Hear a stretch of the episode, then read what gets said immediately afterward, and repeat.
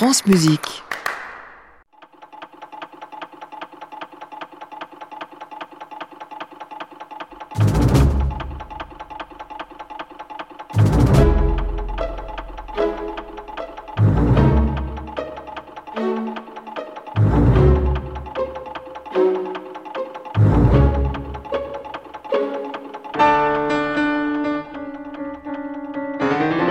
Chausson tombe de son vélo, c'est comme si vous y étiez.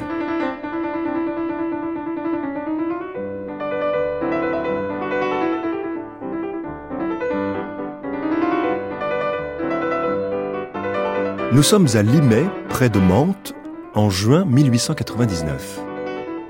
Depuis quelques semaines, Ernest Chausson, sa femme Jeanne et leurs cinq enfants se sont installés au château des Moussets, une superbe villa où autrefois a vécu Jean-Baptiste Corot. C'est le moment des vacances pour les chaussons.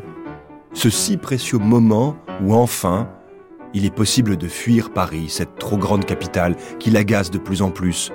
Trop de bruit, trop de temps gaspillé en futilité.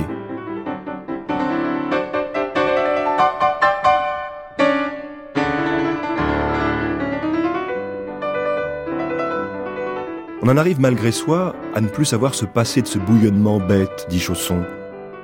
On a peine à se retrouver soi-même, et alors on s'aperçoit de tous les mauvais levains que cette vie mondaine a déposés dans l'âme. À Paris, le bruit du nombre empêche d'entendre le cri de l'âme. Quand il part loin de Paris, son inspiration est comblée par la nature. N'as-tu pas été sur quelque montagne bien isolée, sans glacier, sans chalet, écrit-il à un ami, une toute simple pauvre grosse montagne, pas belle, pas laide, qu'on ne regarde pas, mais d'où l'on voit des tas de choses bleues, où il y a du gazon brûlé, où l'air est léger, et d'où l'on entend très loin le grelot d'une vache. Ce grelot me tient au cœur, me donne une très violente impression de repos, de calme, d'éloignement, d'immensité. Je me sens fondre dans toute la nature. Ma croûte d'orgueil et de froideur voulue éclate. C'est un moment d'envolée qui fait du bien et rend meilleur.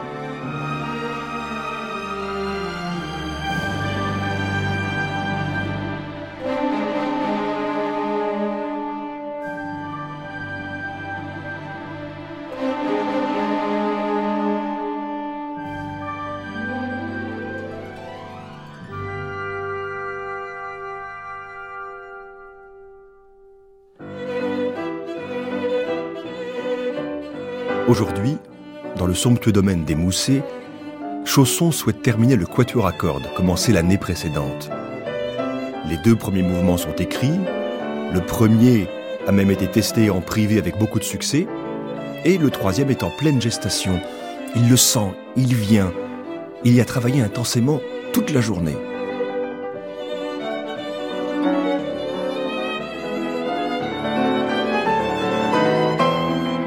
Déjà 6 heures.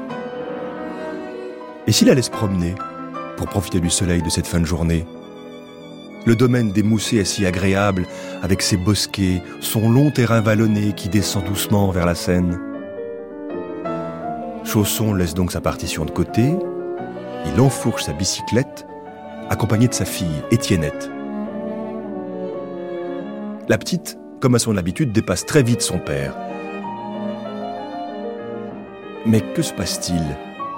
Son père ne vient pas. Elle l'appelle, retourne sur ses pas et le découvre près de la porte cochère, inerte. Elle descend de son vélo, l'appelle de nouveau, s'approche de lui et découvre sa tempe ensanglantée. On dirait qu'il est mort. Que s'est-il passé? Chausson le connaissait pourtant bien, ce chemin. Fatigue, vertige? Déséquilibre Il vient juste de fêter ses 44 ans. Le mystère reste entier. En fait, Chausson n'a jamais été à l'aise en vélo. Quelques proches avaient repéré ses maladresses répétées suivies de chutes au cours de promenades, mais il les évoquait avec humour. Étrangement, la mort, l'idée de la mort, l'intuition d'une mort précoce hante Chausson depuis son adolescence, sans lui faire peur. Rien ne m'est plus cher, dit-il un jour, d'écrire ne serait-ce qu'une page qui entre dans le cœur avant de m'abîmer.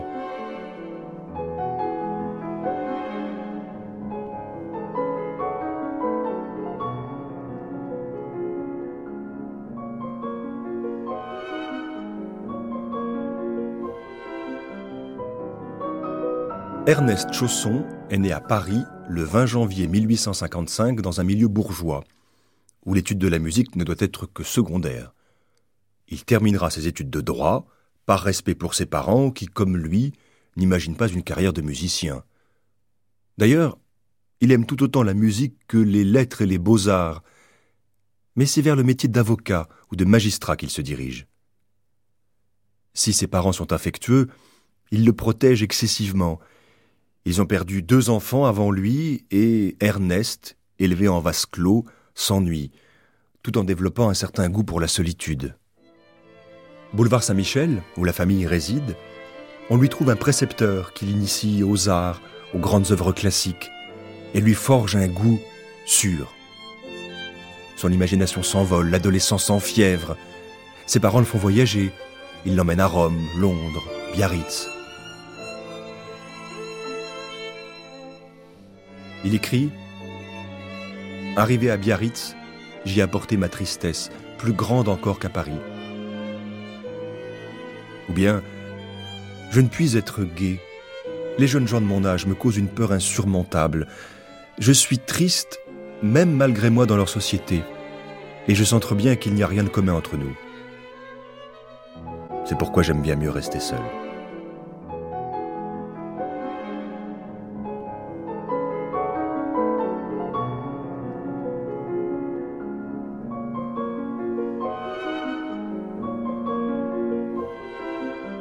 Le droit, la musique, les beaux-arts Difficile de choisir quand on est si doué. La musique finit par prendre le dessus. Certes, ses études l'ont mené au serment d'avocat à la Cour d'appel de Paris en 1877, mais le piano, dont il a débuté l'apprentissage à 15 ans, et la composition l'attirent bien plus. Il a aussi hésité entre la littérature et la peinture. En 1878, ses trois premières compositions voient le jour. Et tout en exerçant le droit, Chausson devient élève de Jules Massenet au conservatoire avant d'aller parfaire ses études avec César Franck.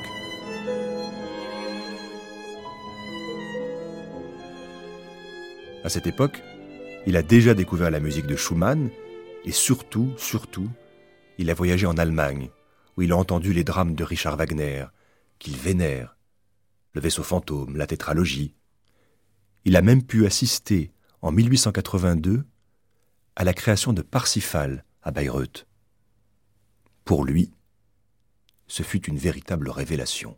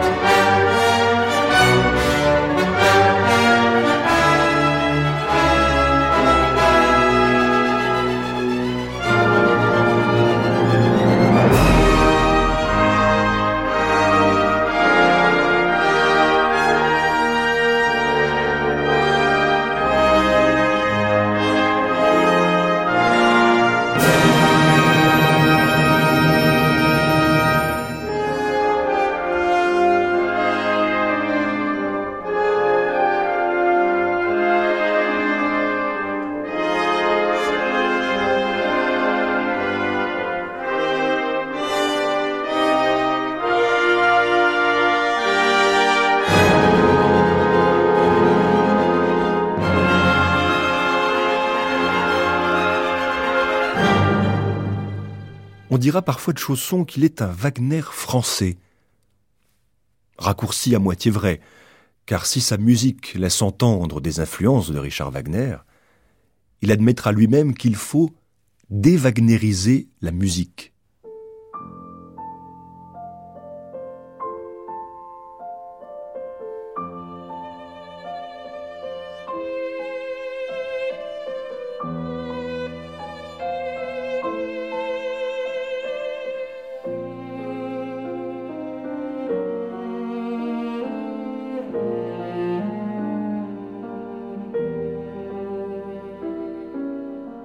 À cause de son caractère tourné vers la solitude et l'introspection?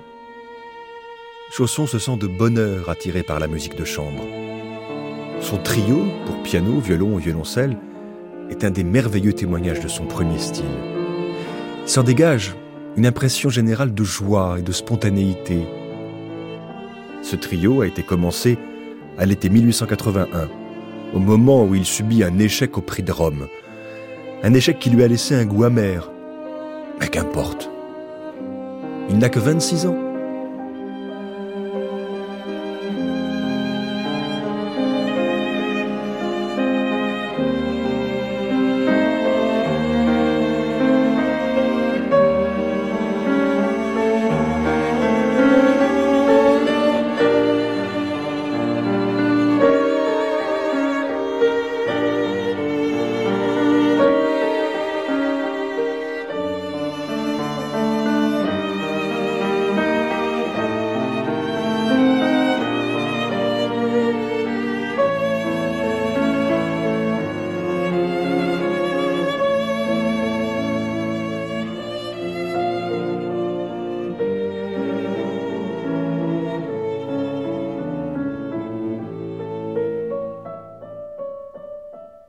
Chausson ignore qu'il a déjà vécu près de la moitié de sa vie.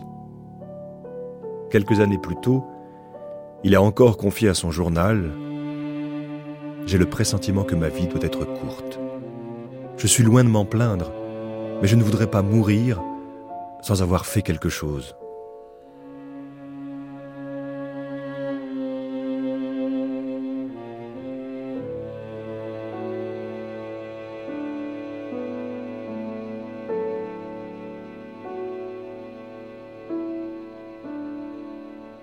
Adulte, Ernest Chausson se fait de nombreux amis.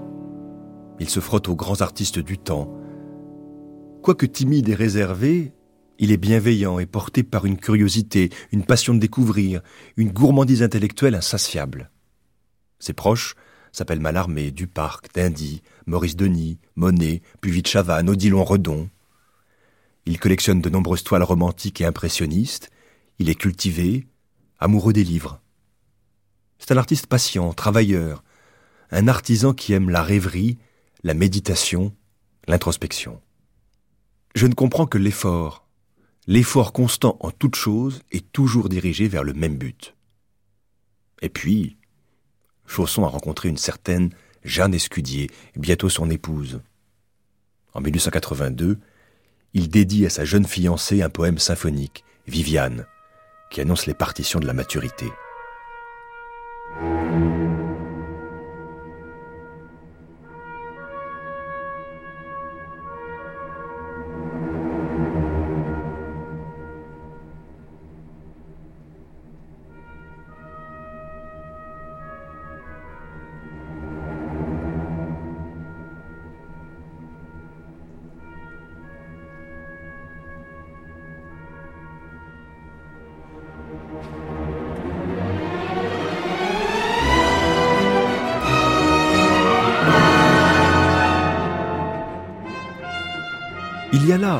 Sous-bois d'une fraîcheur de ton, d'un vaporeux de contour, d'une poésie mystérieuse qui sont d'un artiste éminemment épris de la nature, écrit un critique. Les appels de trompette, s'éloignant, se rapprochant, se perdant dans le lointain, sont une trouvaille de l'effet le plus imprévu et le plus pénétrant.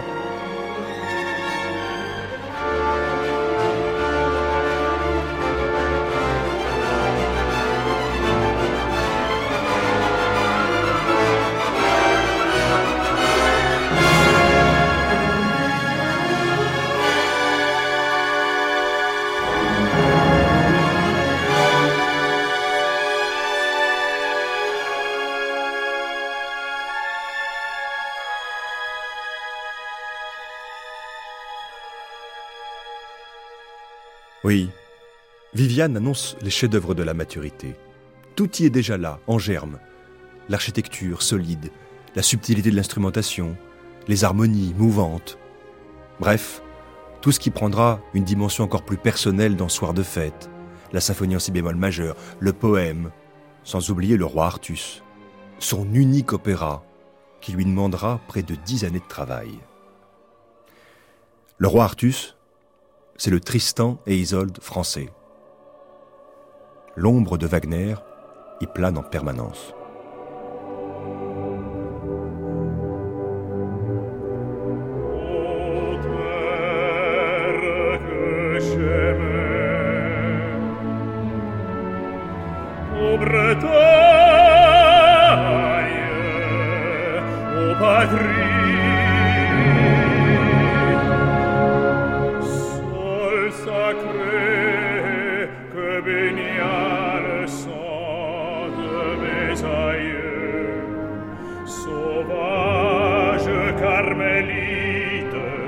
et toi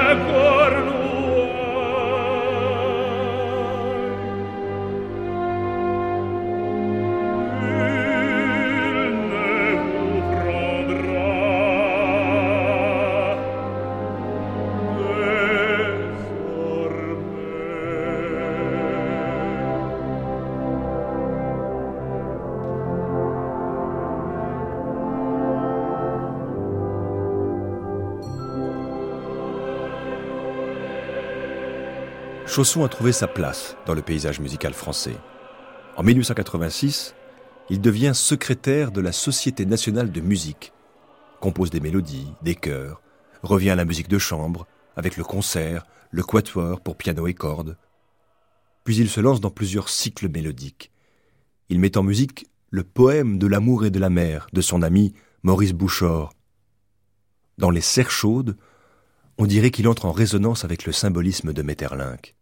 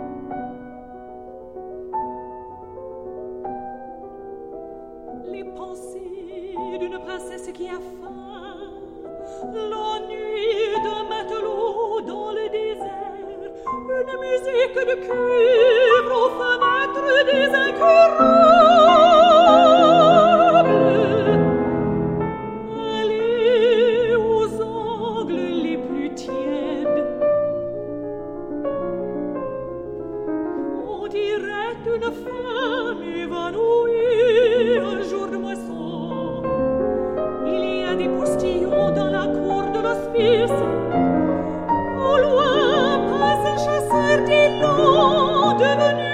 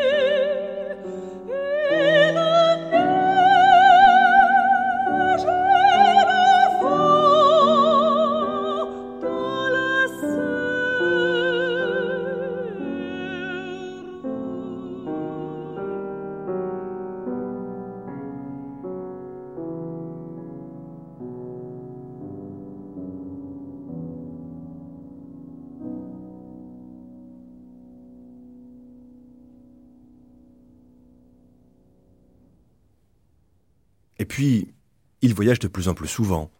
En Italie, dont il dit Mon arrivée ici a été une des plus fortes impressions que j'ai ressenties.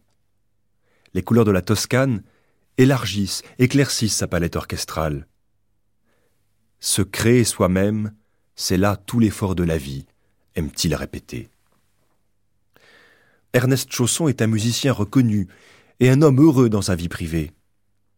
Sa femme, sa bonne fée, avec laquelle il est parti en voyage de noces à Bayreuth, lui a donné cinq beaux enfants. À Paris, le couple reçoit souvent dans son hôtel particulier du 22 boulevard de Courcelles, et régulièrement, les chaussons s'échappent de la capitale. En 1895, ils partent pour Naples, reviennent à Paris, avant de repartir pour l'été en Suisse, à Morgin. Mi-septembre, ils s'installent à Bas-Bel-Air, près de Versailles d'où Ernest écrit à l'un de ses amis Je remonte en bicyclette. Je me suis aperçu avec ennui que le manque d'habitude se faisait sentir.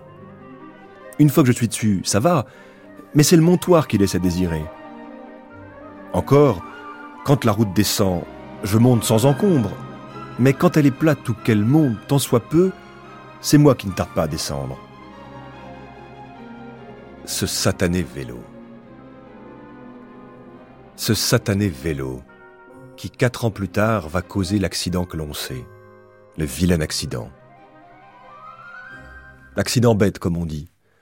Prendre son vélo en plein été à la campagne, partir faire un tour vers six heures du soir, et au bout de quelques mètres, faire un faux mouvement, tomber et mourir sur le coup. L'acte de décès d'ailleurs sera formel.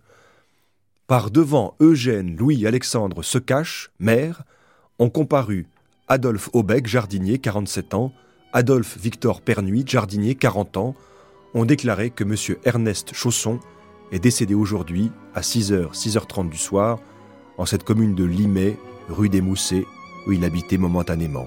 Fin de citation.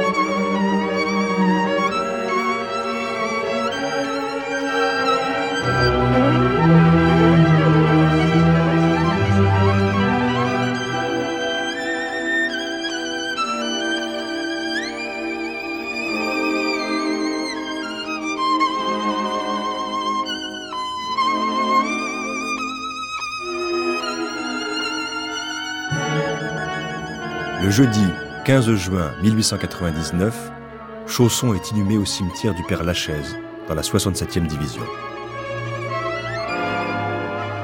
Ernest Chausson était un des artistes les plus délicats de notre temps, dira son ami Claude Debussy. Dans sa musique, la liberté de la forme n'en contrarie jamais l'harmonieuse proportion. Rien n'est plus touchant de douceur rêveuse que la fin de son poème, où la musique, laissant de côté toute description, toute anecdote, devient le sentiment même qui en inspira l'émotion.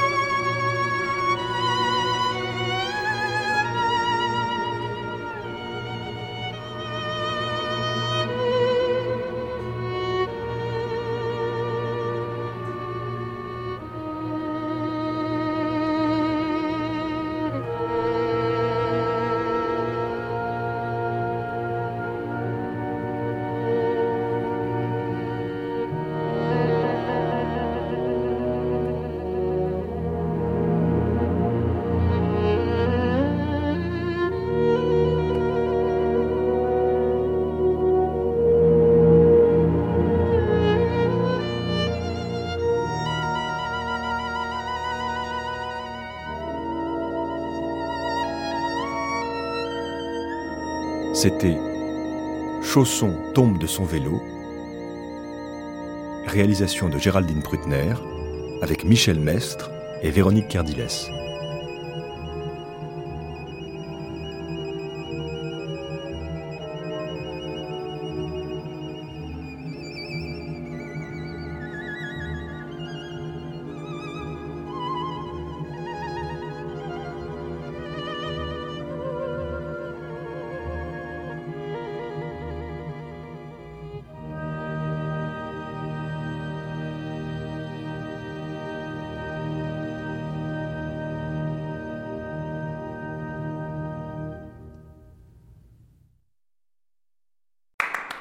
Réécouter sur francemusique.fr.